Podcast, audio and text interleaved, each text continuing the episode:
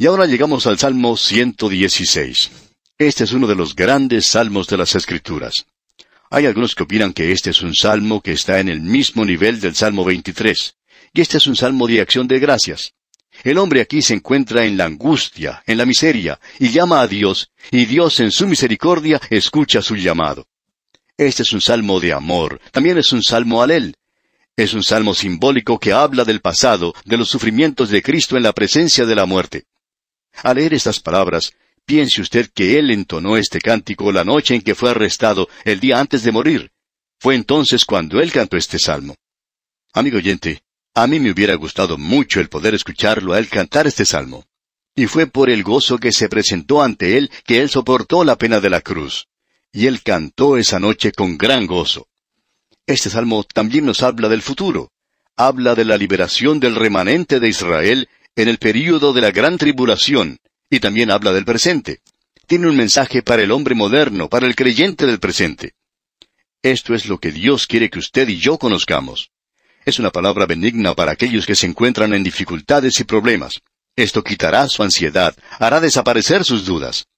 El Señor Jesucristo lo cantó la noche antes de ser crucificado. En los primeros cinco versículos de este Salmo 116, notamos que Dios escucha. En los versículos 6 al 13, Dios ayuda. Y en los versículos 14 al 19, Dios es santo. Leamos pues el primer versículo. Amo a Jehová, pues ha oído mi voz y mis súplicas.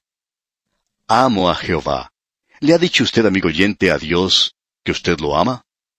Creemos que en la vida cristiana hay algo muy importante, diríamos que lo más importante se encuentra aquí. ¿Ama usted al Señor Jesucristo? ¿Lo ama usted en su persona? ¿Lo ama a Él? ¿Tiene usted una relación personal con Él? ¿Existe alguna comunicación con Él? De paso podemos decir, ¿por qué no habla con el Señor ahora mismo? ¿Es Él algo real, algo vital para usted? No una religión falsa y santurrona de la actualidad. El mundo ya está cansado de todo eso. ¿No se ha cansado usted, amigo oyente? La Escritura nos dice, le amamos a Él porque Él nos amó primero. ¿A quien amáis sin haberle visto? dice el apóstol Pedro. Y luego el Señor Jesucristo le dice a Simón Pedro, Simón, ¿me amas? Al que nos amó y nos lavó de nuestros pecados, dice allá en Apocalipsis. Y luego allá en el mismo libro de Apocalipsis dice, yo haré que vengan y se postren a tus pies y reconozcan que yo te he amado.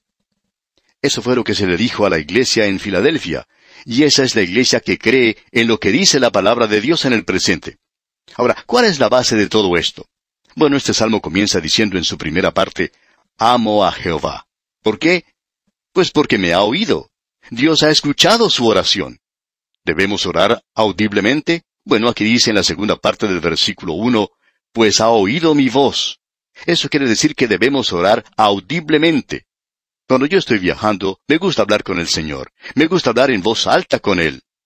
Luego en el versículo tres dice, me rodearon ligaduras de muerte. Me encontraron las angustias del Seol. Angustia y dolor había yo hallado. Esta es la necesidad desesperada de este hombre. Es nuestro Señor sobre la cruz. Él sabía lo que iba a padecer. Él cantó eso esa noche. La sentencia de muerte ya se había puesto sobre él.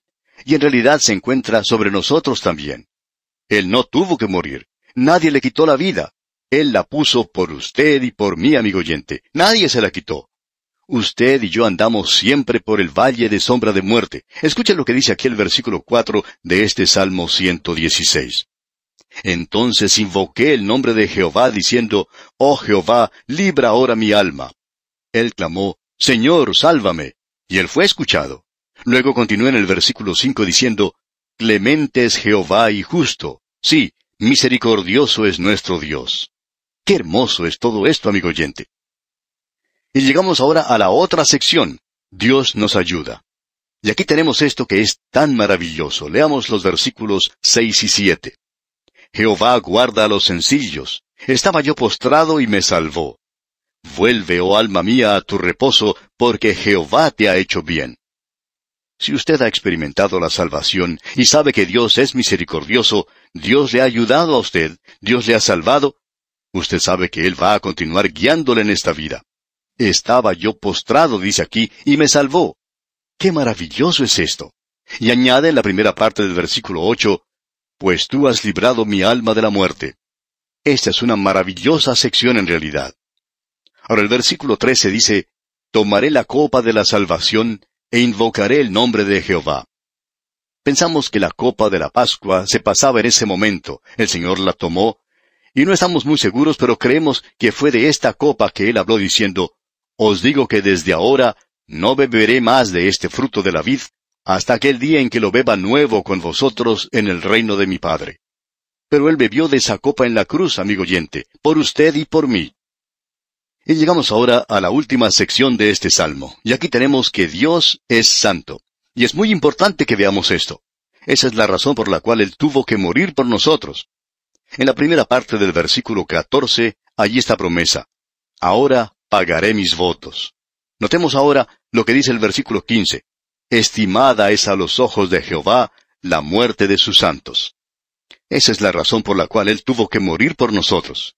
Y muy estimada es la muerte de Cristo nuestro Dios. Y muy estimada es la muerte de aquellos que entreguen sus vidas como mártires durante el período de la gran tribulación. Y habrá muchos que deberán hacer eso.